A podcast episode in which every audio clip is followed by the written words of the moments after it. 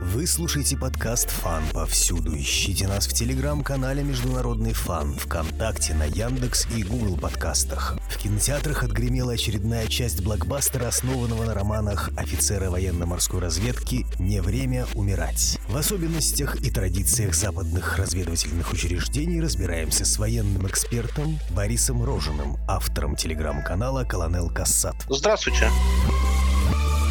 В своей статье «Как ЦРУ использовала запрещенную в России ИГИЛ для ведения своего бизнеса в Афганистане» вы писали об одержимости Центрального разведывательного управления литературой. Чем она была вызвана? С одной стороны, э, вот эти киношные и книжные образы, которые существовали еще со времен Холодной войны, они накладывают свой отпечаток на позиционирование спецслужб, поскольку выходцы из спецслужб, которые э, культивировали образы из романов того же Флеминга или другого рода произведений, они формировали определенные визуальные образы, с которыми ассоциировалась разведка, ну, в том числе военно-морская и сухопутная. И, соответственно, когда встает вопрос о том, как представить ситуацию в Афганистане с точки зрения спецслужб, тут вход различные позитивные образы, показывающие, что несмотря на стратегические просчеты, неудачи, разведка работала как надо, что вот эти пресловутые всякие Джеймсы Бонды и прочие герои подобных книг и боевиков, они свою работу сделали на отлично, то есть и разведка не виновата в том, что там произошло, что информация давалась правильная, что вот эти люди в дорогих костюмах, они все делали правильно, ну а виноваты политики, ну или в крайнем случае четырехзвездочные генералы из Пентагона, которые неправильно интерпретировали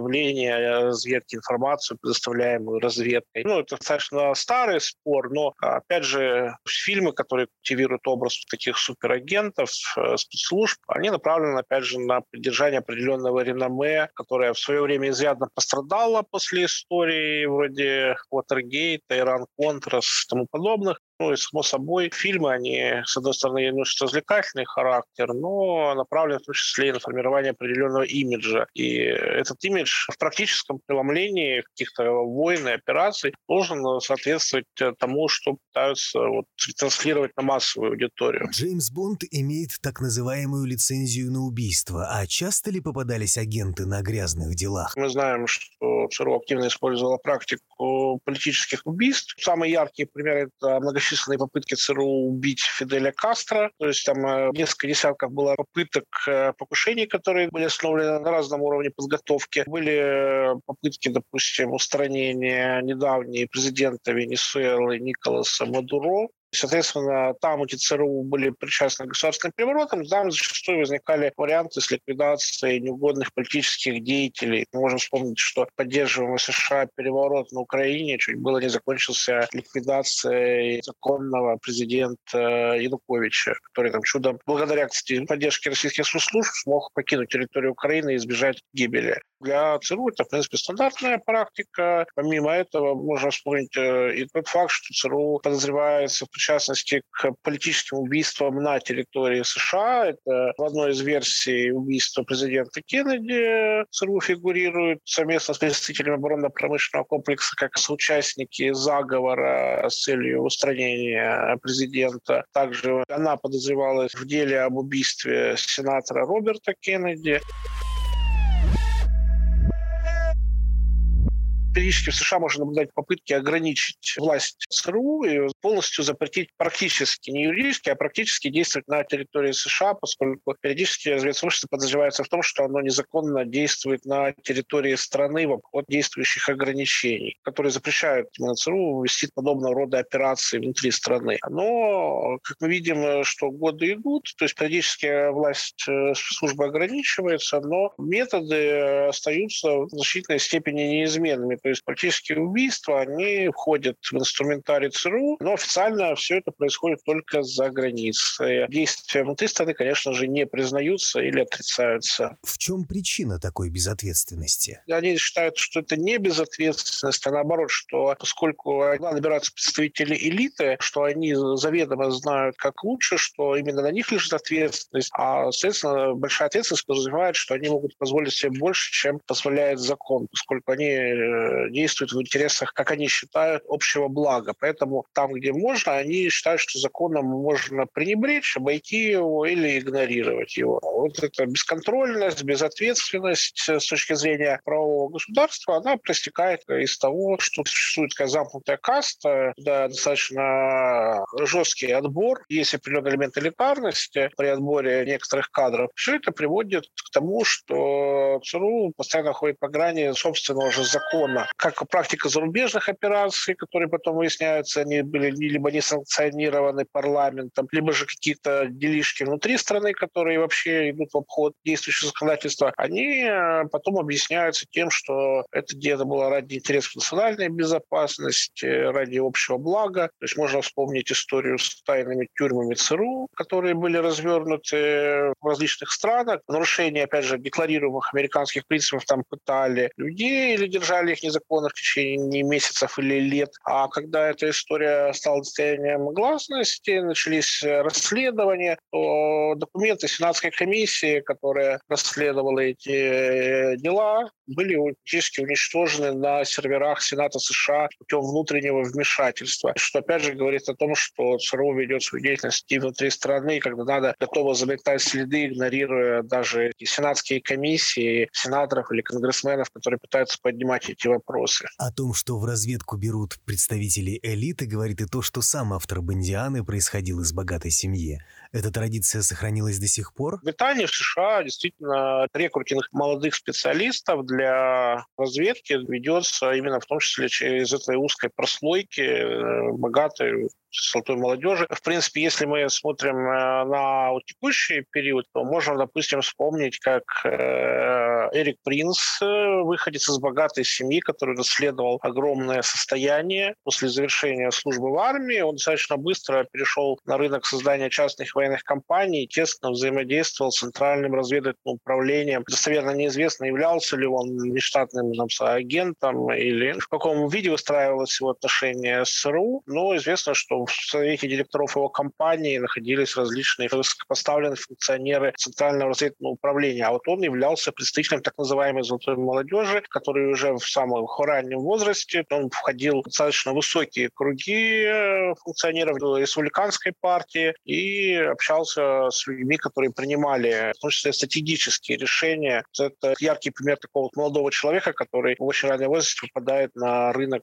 спецслужб и частных военных компаний. А вербует ли ЦРУ агентов среди зарубежной элиты? Разумеется, агентурная деятельность – это не одна из неотъемлемых задач любой э, спецслужбы. В принципе, еще даже до УСС США, естественно, занимались вербовкой в различных странах, э, европейских, и в Японии, и в Советском Союзе. Естественно, после того, как э, сформировалась уже полноценная спецслужба, эта работа выходила на более активный уровень. Мы знаем по истории нашей страны, что у нас были предатели-перебежчики, которые взаимодействовали с Центральным разведывательным управлением. То есть, естественно, такая работа ведется э, ЦРУ и сейчас, в том числе и на территории России, и на территории Китайской Народной Республики. Ну, так же, как э, российские спецслужбы ведут агентурную деятельность на территории США. То есть это, в принципе, обычная стандартная работа спецслужб. И обычно оценивается она тому, насколько успешно работает спецслужба, то есть какую информацию она добывает, каким э, государственным военным секретом она получает доступ. То есть в этом плане ЦРУ действительно, да, она является одной из сильнейших спецслужб мира. В принципе, имеет достаточно широкие возможности для вербовки и создания разведывательных сетей с использованием вот именно внештатных агентов, информаторов, в том числе достаточно высокого уровня. Если у разведки нет проблем с привлечением кадров, с чем может быть связано подсвечивание прорывных устройств научно-технического прогресса? Тематика развития технологий, шпионажа и разведки, она проистекает особенно из времен Холодной войны, когда ЦРУ и КГБ соревновались в развитии технических средств добычи э, информации, то есть всякие вот эти шпионские ручки, фотоаппараты, секретные прослушки посольств или аташатов различных стран. Все это, естественно, по мере развития технологий составляет неотъемлемую часть агентурно-технической разведки. В свое время это был такое подспорье, сейчас это зачастую не менее, а то и более важный элемент добычи информации с учетом распространения компьютерных сетей, увеличение постоянного совершения хранения информации на различных цифровых носителей, когда ну, зачастую нет необходимости иметь непосредственно агента для, допустим, доступа к информации, которой владеет носитель секретов, а в том, что есть возможность обеспечить прослушку телефонов закрытого лица. Ну, то есть, если брать совсем такие свежие примеры, можно вспомнить недавний скандал, когда выяснилось, что ЦРУ и НБ занимались прослушкой через здание европейских политиков высокого уровня, имели доступ к их телефонным разговорам, к электронной переписке, то есть фактически могли э, в режиме близком к реальному времени отслеживать деятельность ключевых фигур европейской политики и безопасности. От обычных ручек и фотоаппаратов шпионских все пришло уже к более централизованным системам, а, которые обеспечивают массовый контроль и съем информации, что, конечно же, не исключает необходимости наличия живой агентуры, поскольку зачастую носители секретов могут как бы избегать хранения какой-то информации на электронных носителях или держать их на каких-то закрытых компьютерах, которые отключены от сети, либо же прибегать к устаревшей системе хранения информации в бумажном виде, вот, в архивах. То есть все это, в принципе, еще есть, оно существует, и до определенное время вот, оно будет существовать как бы параллельно. Но в перспективе роль технической разведки, конечно же, будет возрастать, но она не приведет к исчезновению вот именно агентурной разведки как таковой, потому что все-таки взаимоотношения между людей, вопросы технологического шпионажа зачастую требуют личного контакта, в том числе и вербовки для того, чтобы именно получать представление не каких-то обрывочных данных, а вот именно понимать э, всю систему целиком, к которой ты хочешь получить доступ. Удавалось ли привлечь к ответственности агентов хотя бы за рубежом? Периодически особенно громкие скандалы, которые влекли за собой отставки в руководстве ЦРУ и людей, связанных с какими-то делами. То есть, да, они иногда происходят. Но самый громкий скандал – это Иран-Контрас, когда вскрылись махинации с поставками оружия Ирану но, опять же, это привело, с одной стороны, к отставкам в руководстве, но не привело к изменению методологии действий Центрального управления, поскольку, да, они были вынуждены свернуть определенные операции, но, как мы видим, по дальнейшим историям вроде поддержки маджахедов в Афганистане, связями с Аль-Каидой. Запрещена на территории РФ. И ИГИЛ, то есть вот такие грязные дела, которые санкционированы, в том числе определенными функционерами политического политического руководства страны, они спокойно продолжались и позднее. Просто теперь их уже лучше скрывали да, от общественности и старались не допускать разного рода утечек, которые могли бы похоронить операцию. Потому что также вспомнить, что ЦРУ участвовала в фабрикации фейка химическом оружии Саддама Хусейна. Опять же, использовали в Ираке в нулевые годы связи с боевиками Аль-Каиды для, опять же, ведения операций против шиитских группировок. Во время агрессии против Югославии ЦРУ координировала действия с армией освобождения Косово, которая была связана тоже с различными террористическими группами и э, балканскими наркокартелями. В принципе, какие-то скандалы, увольнения временно затрудняют ведение операции, но не останавливают их. То есть может измениться форма, но не суть. Как мы можем выявить след ЦРУ в каких-нибудь последних событиях? Понять, что там действует определенная спецслужба, можно либо по каким-то утечкам, когда публикуются какие-то документы, вроде тех, которые публиковали э, Эдвард Сноуден, Джулиан Ассанж, и тоже Челси Мейнинг, где скрывается роль спецслужб в проведении тех или иных операций или военных преступлений. Точно так же, когда какой-то из отставных офицеров ЦРУ начинает писать какие-то мемуары, там периодически тоже вскрываются какие-то подробности событий операций ЦРУ, которые до этого не были известны, либо были известны лишь в общих чертах, а появляются какие-то подробности, становится понятна определенная подоплека событий, связанных с ЦРУ. Например, в книгах, посвященных операциям ЦРУ в Афганистане, хорошо вскрывается роль бывшего вице-президента Афганистана Салеха, который еще в 90-х годах э, был завербован в ЦРУ Книги выходили еще до того, как Талибан запрещена на территории России. захватил власть в Афганистане. Там прямо описывается, как вице-президент страны был прямым агентом ЦРУ, сотрудничал с резидентурой на территории Таджикистана и Афганистана, помогал проводить различные операции, передавал деньги другим агентам, ну и всячески взаимодействовал э, с кадровыми офицерами ЦРУ в поле. Соответственно, это вот один из примеров. С другой стороны, когда вот мы видим какие-то события, которые происходят вот сейчас, и когда нет четкой ясности, э, как именно они были организованы, какая у них была подоплека, естественно, можно гадать, э, есть ли там причастность американских спецслужб к происходящим событиям или нет. Вот если мы смотрим на самая горячая тема Судан,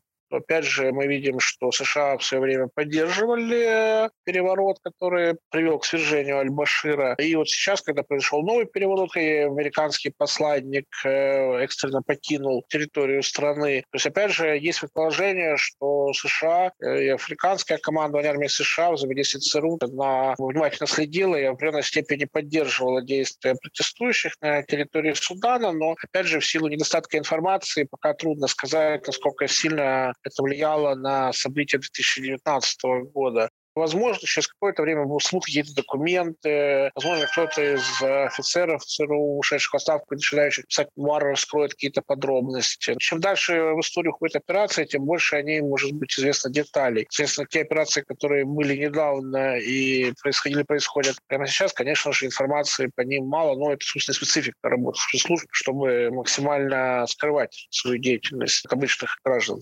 Почему противники шпионов выглядят обычно довольно монструозно? Все просто такая методология, она направлена на то, чтобы оправдать любые действия. То есть если мы расчеловечиваем противника и показываем его каким-то абсолютным злом, карикатурным или абсурдно жестоким, мы оправдываем любые действия, которые можем применять за пределами страны, в том числе убийства, захват заложников, цветные перевороты, в принципе, все что угодно можно объяснить, если представить врага абсолютным злом. В крайнем случае мы будем выглядеть даже если не как добро, но просто как меньшее зло. Это оправдывает, с одной стороны, в произведениях протагониста, а с другой стороны, для зрителей задается определенный паттерн поведения, что когда ЦРУ проводит операции за рубежом, это, в принципе, нормально, потому что там за рубежом мы действуем против плохих стран, которые, живут плохие люди, а управляют ими вообще очень ужасные люди. Соответственно, против них можно предпринимать любые действия, в том числе убийства, в том числе взаимодействие с террористическими группировками для свержения неугодного правительства, использование наркокартелей для борьбы с еще большим злом. Все это, в принципе, прорабатывают эти нарративы, они в масс-культуре продвигаются и навязываются, опять же, чтобы показать, что мы добро, ну или в крайнем случае меньшее зло. Бонд.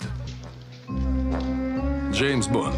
Ну, если говорить в целом о том, насколько образы в кино и книгах соответствуют реальному облику в то, конечно, это искаженный образ, приглаженный, немножко романтизирующий. Если же читать уже материалы о деятельности разведки, то есть какие-то рассекреченные или утекшие в сеть документы, материалы, представляющие свои воспоминания или показания сотрудников спецслужб, можно, конечно, увидеть серьезные различия между реальностью и художественным представлением об этой реальности. Поэтому, если есть желание или интерес понять, как работает такого рода спецслужба, конечно же, лучше обращаться к первоисточникам, а не к художественным приложениям. Потому что все-таки, если фильмы снимаются в собственной спецслужбе, конечно же, они будут пытаться представить ее лучше, чем она есть на самом деле. Потому что служба не всегда подразумевает, что они ходят где-то по грани закона, что где-то они действуют за гранью закона, особенно если касается каких-то зарубежных операций, где политическая и военная целесообразность, она зачастую стоит во главе угла, то есть когда речь идет о защите и реализации своих узкокорыстных интересов. Поэтому